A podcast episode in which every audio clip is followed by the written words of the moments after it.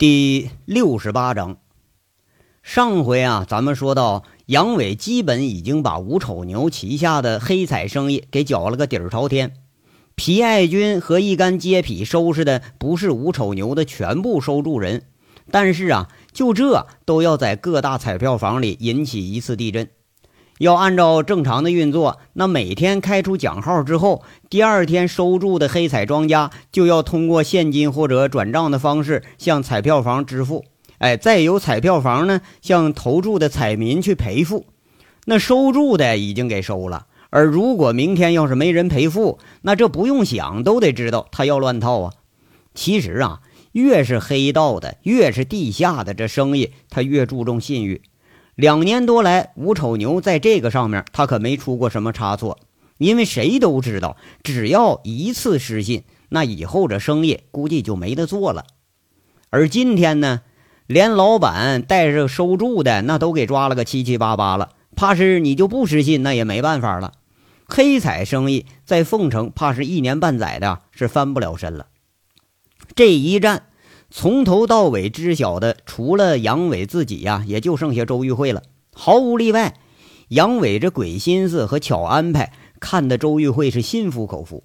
如果说在此之前对杨伟多少还持点怀疑态度，那不得已而为之，他跟着杨伟的话，现在怕是已经死心塌地的相信杨伟了。而杨伟一直把他拉在身边呢，除了保证安全，还有一层意思，就是让他真正看到自己的实力、自己的安排。那铁了心让他跟着进场子，看样啊，这目的是达到了。而周玉慧这个人呢，现在对杨伟来说，他也是个关键。争斗走到现在，已经是越来越升级了。原本杨伟只打算给秦三河讨回个公道，再顺便讹史正史更强俩钱儿，咱就算拉倒了。却没想到这一个史更强他是又臭又硬，一个高玉胜呢又是不屑一顾，这做派还真有点激怒了杨伟心底那点不值钱的自尊心。在先期设计与高玉胜的争斗中，杨伟一直在寻找一个很合适、很安全的圈钱方式。杨伟这性格啊。肯定不是一个能积少成多呀、老老实实挣钱的主，怕是和大多数混混一样，他就想着捞一把就跑。如果说捞不着好处，那他也不会就这么兴师动众了。当然啊，在赌场作弊赢钱，这是最好的办法。但是自己这圈子里头，爱赌、会赌、喜欢赌的人他不少，但真正有水平的却不多。周玉慧那天晚上那个表现，确实让他眼睛亮了亮，有了新的想法。不过呀，跟着就发生了金阳东这个事儿。杨伟出于安全的考虑，一直不愿意把这个姑娘啊真扯到这场恩怨里来。直到看着周玉慧哭昏在野地里，才觉着这人怕是铁了心了，要跟高玉胜拼个你死我活。尽管杨伟不知道这俩人是有什么恩怨。甚至于他根本就不想知道这俩人的恩怨。其实那天晚上杨伟根本就没走，他一直就躲在远处等着周玉慧走呢。但是周玉慧他也没走，光着脚追了自己好几里地。杨伟在抱着他回到虎子家的时候，也是吃了一惊啊！到家才发现这周玉慧两只脚已经扎的是鲜血淋漓了，身上衣衫不整，那恻隐之心人皆有之啊。杨伟还真有点可怜这个外表刚强、内心柔弱的女人了。没办法啊，既然她铁了心了，又正好是大家眼里的赌后，那干脆咱就用上吧。杨伟第二天再见周玉慧的时候，看到周玉慧已经恢复了意识，他仍然是念念不忘，这才最后下了决心了。不过这个女人呐，她在杨伟的眼里，她还是一个谜。她和高玉胜到底是有什么恩怨呢？怎么会从事过这十几个职业呢？那怎么还会就精通赌博这一道呢？这些问题，杨伟不打算在大战之前扯上这些，怕自己也怕周瑜会分心。和女人扯那个伤感的事儿，那鼻涕眼泪的就不是一般人能受得了的。杨伟只看重最后一个结果，一个他期待已久的结果。一直以来呀，想带着兄弟们咱混个人模狗样的。不过后来他发现呢，自己没那本事。除了搅和事儿啊，他还真就没有那种带领大伙共同致富、奔小康的本事。史更强和高玉胜一进到杨伟的眼睛里，杨伟一下子就冒出了要敲一笔、敲一大笔钱的想法，典型的匪性思想在作祟。这件事儿啊，也由最初的替秦三河寻仇上升到了黑吃黑的高度。杨伟一直在这儿寻思着要圈回一笔钱，圈一大笔钱，让自己可以逍遥，让跟自己一起风里雨里的兄弟们也可以逍遥，让自己和兄弟们以后就不再靠打打杀杀、招摇撞骗、讹人敲诈来过日子了。那穷啊，它不是罪，但杨伟不再想受这穷的罪。不但说他不想，他也不想让兄弟们受这个罪。没有钱的日子呀，杨伟尝过，而且他再也不想尝了。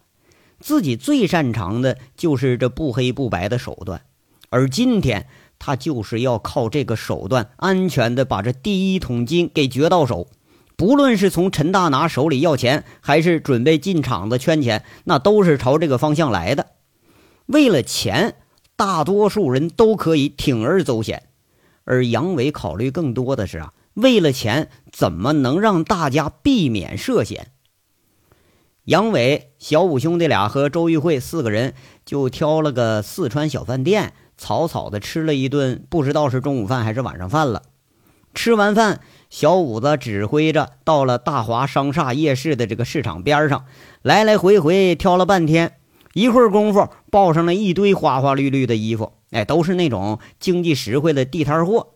那周玉慧一看就吃惊的问了：“杨杨伟，你就让我穿这个呀？”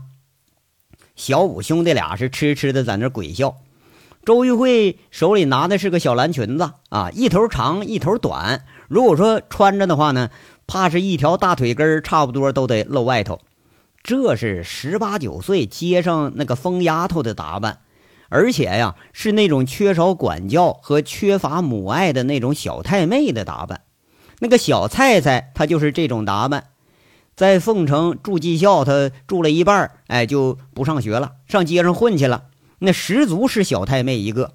杨伟是见过一回呀，那个耳环呐，大的都像手铐子那么大，头发呀乱的像杂草似的，衣服皱的呀像麻布，那裤子也是破的，就跟个拖布似的。哎，就这样，哎，小五元居然说那叫时尚，哎，见了还两眼两眼直放光呢。雷的杨伟赶紧问众人：“说是这他妈的五元是不是泡了个火星的妞回来了？”惹得一干混球们是哈哈大笑。那意外当然是意外了，是吧？穿惯了正装、最注重仪容仪表的周玉慧当然接受不了啊！今天先是穿月娥那个乡下衣服，完了再穿迷彩服，这两样咱勉强还能接受。现在让他穿这玩意儿，他真接受不了。那好歹咱也是个海归呀，那好赖咱也是个白领啊，你总不能一眨巴眼睛就真变成小太妹了吧？见着周玉慧有点意外，杨伟嘿嘿笑着跟他说：“哎，你得变样啊，得彻底变样，懂不？”周玉慧恨恨地说一句：“你少来了啊，你就巴不得我出洋相呢，是吧？不穿。”这话一出口。俩小五子都是痴痴的笑着看着杨伟和周玉慧，一副坐山观虎斗那个表情，却没想到啊，杨伟也不生气，很随意的说一句：“你不想让你这个真实形象给留在监控里吧？啊？要说多少有点犯罪经历的人，怕是全都知道啊。现在连交通道路上都冷不防的有个摄像头。”你更何况说是赌场了啊！如果说你要作奸犯科、隐藏自己的行迹，那是最先和最主要你需要考虑的问题。这周玉慧再要反驳，一想不说了，默默的把衣服拿在手里，看样啊是默认了。杨伟是一副小人奸人得计的那个样子，挺得意，发动汽车。小五兄弟俩这会儿是大吃一惊，本来呀这身衣服。就是呃捉弄着要看周姐怎么叫嚣杨伟来的，谁成想啊？哎，周玉慧居然还答应穿了。哎，你要穿上这玩意儿，那可比小菜菜还惹火呢。跟着杨伟把小五兄弟俩安排着跟周玉慧进了一家叫丑小鸭的美容美发厅，安排小五一句：“打扮到我认不出来为止啊！小五元一想，很确定的说一句：“那没问题，我打扮的连他自己都认不出来。”杨伟笑笑，挥挥手，让他们进去了。这小五元啊，他岁数不大，但是干这事他肯定没问题。这小子他辍学早，当过饭店跑堂的，当过勤杂工，卖过手机，美容美发店里头当过学徒，也是干了若干的行业，经历那可不比谁少。不过呢，毫不例外的是一样，他也没学精了，他就学会个好吃懒做啊啊！不过不过他有一样学精了，就是泡妞，他现在泡出水平来了，特别是骗点未成年少女什么的。不过呀，在杨伟看来，这都不是什么大毛病。这孩子胆儿不大，性子挺纯良，他也坏不到哪儿去。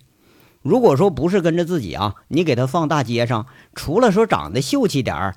跟大多数二十郎当的小伙子没什么两样。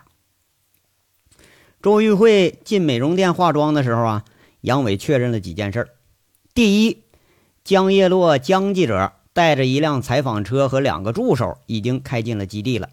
因为不见了杨伟，而且电话打不通啊，跟杨混天是发了一天的脾气，直到确认杨伟说一会儿就到，这才悻悻的坐下来。杨伟挂了电话。不禁又是想起了在长平教育这小姑娘的事儿，可笑之之余呀，又是有几分怀念。要说这个小叶子啊，她也不错，一天姐夫姐夫的叫的那么亲热，最后却让自己给训一顿。这次见面啊，怕不是又得跟自己记仇了。今天这么风风火火的找自己，杨伟估计八成不是对自己感兴趣，而是对自己说的那个爆炸性新闻他感兴趣。不仅是邀请的江记者，连凤城电视台的武编辑也给邀请到了。这武编辑自打知道杨伟这货色的背景之后，多少有点刮目相看了。再加上杨伟这么着一扇风一点火，他还真有点压不住好奇心，那还真就来了。而且呀，怕别人抢新闻呢，他一个人一辆车就赶过来了。这个记者啊，要说也有软肋，那谁说杨伟蠢呢？杨伟抓别人的软肋，那是一抓一个准儿。哎，用好奇心把记者给你勾引来，那比送钱还管用呢。第二件事啊，是鲁知青已经到了，他提前了一个小时到了凤城，已经和杨伟联系上了，俩人通了电话，约定是十九时准时在基地会合。第三件事是最关键的一件，杨伟获知了刘宝刚的人已经准备到位了，随时可以开拔。杨伟又是在电话里头安排了一番，那陈大拿是唯计是从，一切听从了杨伟的安排。不过呀，对安排刘宝刚带人去械斗，他还是比较持有异议。是说白了，就是怕自己家人出事儿。人家杨伟能惯着他吗？话锋直接一转，不是这么的吧？要不我械斗去吧？完了，你们去挑那四家赌场去，咱们换换啊！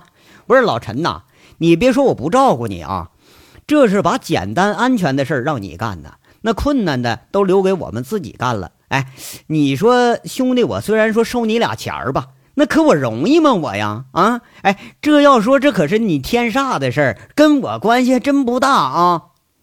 这连哄带诈，把陈大拿给吓唬住了。一百人对一百人去打架去，多少咱有几分胜算，是不是？你要说挑赌场去，陈大拿估计没这胆儿。挂了电话，杨伟就痴痴的笑上了。这又一个进套了。跟着呢，杨伟又分配了各处的这捕离、王大炮、轮子、贼六，还有一天没有启用的张老三，哎，挨个通了电话。一番安排下来，周玉慧这边打扮那还没打扮完呢。杨伟很惬意的半躺在车的靠背后边，等着最后这位主角打扮出来。这时间呢已经快到了，就等着这位是粉墨登场了。放下电话。杨伟终于是长长舒了一口气，终于要到最后的时刻了啊！这吉凶祸福可就要揭晓了。其实啊，在杨伟看来，每一个人都要有个性、有长处，就像说每一张脸一样，都会有特点，而且和别人不同的特点。杨伟曾经是吴铁军手里头最得意的战术分队队长。哎，如何创造条件让每个人尽量发挥他的长处？这正是他的专长。哎，把这些不起眼的长处要汇集到一起，那就成了一股不可逆挡的力量。往小里头说，这种力量可以改变事态的发展方向；咱要往大了说啊，那就像咱们毛爷爷说的似的，历史是人民群众创造的。就像周玉慧认识到的是，那杨伟是汇聚了一群小飞虫的力量来撼动这高玉胜的根基。今天，此时，这股力量终于汇聚完成了。周玉慧，他是最后最关键的一个人物。不过，最后这位粉墨登场一出现，杨伟一下子没想到会出现这样啼笑皆非的结果。杨伟看一眼呢，就笑得趴在方向盘上起不来了。那大武、小武俩人嘿嘿贼笑着，带着周玉慧从美容美发厅出来。周玉慧那是脸色铁青啊，好像也也不是铁铁青，就就看不出是个什么色儿了。要说为啥呀？八成啊是这个粉打的太厚了。小五兄弟俩捂着嘴偷笑着就上车了。杨伟半天他都没爬起来，从方向盘上刚一起身，再一看周玉慧，又是笑的趴下了。要说这周玉慧现在成什么样了呢？那个头发呀。给整出来一撮蓝一撮黄，就跟山里那个野鸡抱窝尾巴往上一撅那一撮似的。哎，好几种颜色。上身呢穿了个无袖衫，那个领口还开的老大，粉嫩的胸脯子露出一大片。那胸顶着呀，也不知道是真的是假的，那顶的是忒老高了，那看着都感觉有点晃眼。光看脸蛋和上身八成估计会以为这是洗头房子里头站街妹出来了，下身呢就是那条水洗衫的裙子了，一边长一边短，一边都接近膝盖了，一边露着大腿根呢。哎，就像那个跳草裙舞那娘们似的。一上车，周玉慧就把俩腿给夹得紧紧的，看不出来是害羞啊还是害怕。更惹眼的是啊，如果要不看上身，那两条修长的腿倒是看着十分漂亮。偏偏还这腿上没穿那种长筒的袜子，十个脚趾头染了七种颜色，那脚踝上纹了个高音符号那样的花，哎，那个裙子呀，你要是不细看，那就像是围在腰里头一个破布片子。这如果从背后一看，绝对撩人。那周玉慧身材保持的很好啊，特别是两条大长腿，那匀称修长，白的晃眼。一条不大的小裙子，反而是更让人遐想无边。不过，如果你要不看背后，你看前面，那就有点受不了了。从正面要看啊，周玉慧耳朵上戴了三个不一样的耳环，哎，呃，耳环、耳钉，它还有个大圈，哎，套耳朵上了。连杨伟都担心呐，那耳朵可别让这耳环给再扯坏了。眉骨上面呢，还贴了一朵这个小金花。哎呀妈，那玩意儿贴的是太难看了啊！不过好歹呢是把伤给遮住了。俩眼圈呢更不能看了，怕是小五兄弟为了掩盖那个伤啊，干脆把没伤那眼睛也也给你染成黑的了。哎，一看反倒是没有伤了。那一张嘴可就有点恐怖了，猩红的颜色，那嘴比原来那嘴大一圈，看着都吓人呐。那脸你更不用说了。那擦粉哈，估计能给你刮下来厚厚的一层。说看看笑笑笑笑再看看，杨伟半天都起不了步。这形象让杨伟想起了贼溜那个小银棍嘴里形容女恐龙的一句话：说远看好美，近看像鬼，再一细看，原来呀是人不人鬼不鬼。周玉慧气的是牙痒痒啊，看着杨伟一副幸灾乐祸的样子，恨恨地说一句。杨伟，我就知道你使不出好招来。今儿你这么糟践我，我得记你仇二十年。哎呀，哎，你你那啥，你你这话你你怎么说的呢？这个形象设计师吧是五元啊，你要找找他去，跟我没关系。杨伟笑的是上气不接下气，把责任开始往外推了。能把一个好歹算是个美人的周玉慧，你给整成这样啊？也就小五兄弟俩这脑袋能想出来。现在就这形象，呃，周玉慧要一战天煞里头，没人敢认他当经理。那要陈大拿看见了，八成陈大拿以后再也不敢动这周玉慧的心思了。再看小五兄弟俩一副贼笑的样子，杨伟又是有点可笑，说一句：“哎，我说五啊，你俩把偶像都给整成呕吐对象了，也亏得你俩能想出来哈。等这事儿完了，到时候你跟周姐道歉啊。”那话虽然是这么说啊，但杨伟还是趁着周玉慧不注意，给小五元暗暗竖了个大拇指，以示嘉奖。哎呀，这周姐这不挺好看的嘛？就前卫了点儿。小五元啊，笑着给打了个手势。能趁这机会看那个周玉慧两条圆润的腿、高耸坚挺的胸、那一饱眼福，你别说道歉了啊，就将来挨顿揍，咱都觉着值了。八成呢。大五子同志那心思也差不多，这俩呀贼胆儿没有，那色胆儿他可不小。哎，要不是说知道周玉慧和杨伟关系不清不白的，又是一手赌牌的好手，八成这俩小五子就敢试着泡美女去。哎呀，虽然是哎呀出出出乎意料了点，不过还行还行，最起码现在不没人能认出你来了吗？杨伟最后给下了个结论。这周玉慧悻悻地说了：“哼，要真长成这样，我还不如从天上天煞顶上我跳下来得了。就现在，我估计啊，他连那照镜子的勇气他都没有了。嘿，哎呀呀，这不权宜之计嘛，别太当真啊。我说这女人怎么都把那脸看得比命还重要呢？你说啊？哎，这问题咱先不讨论了，行不？那个小五啊，抓紧时间啊，给你周姐上上课，这时间快到了啊。”杨伟一边说，一边就发动汽车了。还上课？上什么课呀？周玉慧又吓一跳。哎，现在她还真怕杨伟再给折腾出个什么玩意儿来。那一折腾出来，八成啊，又得是让人家哭笑不得了。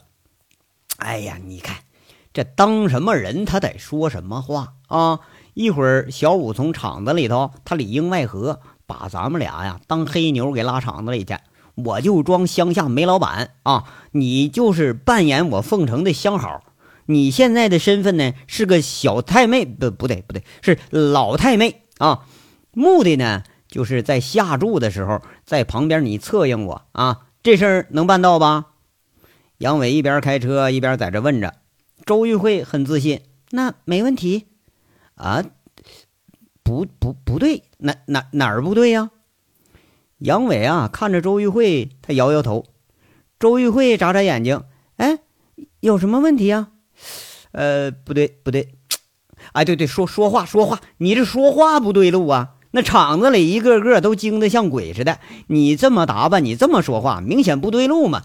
别这么客气，哎，别扯那个文雅的，粗俗点，流氓点啊，让别人感觉出来你就是个卖肉的娘们儿，是个傻了吧唧的骚货。放松警觉，知道吗？你这么说话，这不行啊！小五啊，你教教教你周姐。杨伟啊，听的还是觉着有些地方他有点不对味儿。我我，杨伟，你是不是又要故意捉弄我呢？周玉慧苦着脸啊，哭笑不得了。你说这可好哎，不但打扮成女流氓了。这行事办事你还得像流氓，这难度太大点了吧？啊，那你这要是真碰着个认识的人，那都没法活了吗？这不是？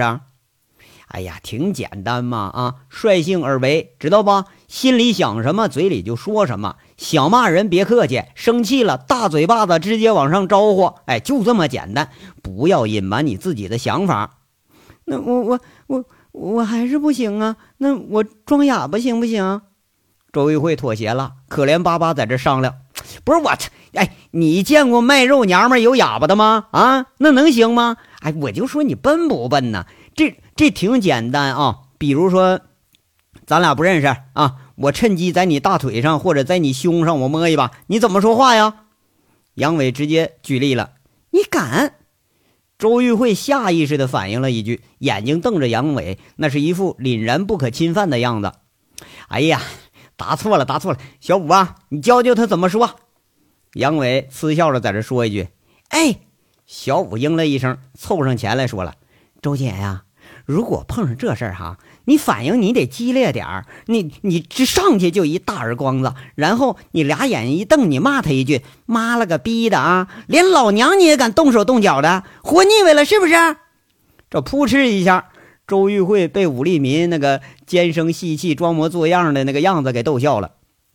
杨伟哈哈笑一声，看了周玉慧一眼，问他会了吗？啊，就这么说话啊，跟谁说话也别客气，你就把你自己当成是流氓大姐大，看谁不顺眼了，直接就一大嘴巴子你就扇他啊！现在你都傍上煤老板了，你知道吧？你现在牛逼了，懂不懂？杨伟，那有这必要吗？你扮赌客，我扮你情人也也就算了吧。那有有这么下作的大款和这么流氓的小太妹吗？我进过赌场，虽然没那么高雅，可也没你说的那么低俗啊。周玉慧觉着呀，没有这么大的个必要。哎，要说你都不懂了呢啊，你就看了看那个表面，你以为大款都是儒商啊？小五子和六他们几个在赌场都混一阵子了。凤城真正的大厂子赌客，那都是一帮子做煤生意的老土包子。哎，就这帮有钱的主，纯粹就是一帮子文盲加流氓。哎，要是像你以前那个装扮，一进大厂子，一看气度不凡，人家肯定得小心对付你，你这就不好办了，知道吗？杨伟一边说一边在这儿摇头呢。你是说扮猪吃老虎？周玉慧一下子醒悟过来了。哎，对对对对对，你你你这话说的对路。杨伟这也反应过来了，跟他说：“这是个老办法啊，不过呢，这是最管用的办法，让他们就觉着咱们俩呀，就我和你，哎，还有旁边帮衬的，这都是一帮黑牛，就就是一群傻逼，知道吧？他们想怎么赢，哎，就怎么赢，让他放松警惕。然后呢，关键时候咱们一击而胜，时间不能太长啊，最多呢。”我们能在这个赌场停留半个小时左右，这半个小时之内，咱就得把事儿办了。具体怎么投注，那就按你想的那法子啊。要说这亦正亦邪呀，杨伟一脸正色，还真容不得周玉慧，他不相信。无奈之下，只得屈从杨伟这安排了。被俩小五子是问来问去啊，教来教去，那都是一些就是呃粗口。哎，起初那都听得直皱眉头啊。不过这俩人轮番给教了个若干遍，勉强啊，周玉慧是能爆出口来了啊。不过偶尔爆出一句来，那周玉慧还偷偷看看杨伟，好像啊也怕自己就失了形象似的。到了十九点十九点整啊，杨伟准时回到了基地，他自顾自一摔车门子，说一句：“哎，你们俩啊，继续教他。”就骂人能骂成那个样啊？那扭扭捏捏的那能行吗？那是啊啊！你得教到出口成脏的水平才行呢啊！我安排一下子，咱们一会儿就动身了。这基地的操场上，齐齐刷刷一个方队集合了，盾如墙，是棍如林，颇有几分沙场秋点兵的气势。一百多人的方队是鸦雀无声，都在等着队长下命令呢。这场景。看得周玉慧胸中也顿生了几分豪气。等待了十年的时刻是终于到了，这一刻让周玉慧觉着五味杂陈，特别是看着杨伟那伟岸的背影，像山一般背影在移动着，让周玉慧觉着有一种感激和依恋混合着的情绪，让他说不清道不明。这时候啊。他觉着自己不再孤独了，不再无依无靠，而这种感觉他好多年都没有过了。这章到这儿说完了，下章稍后接着说。感谢大家的收听。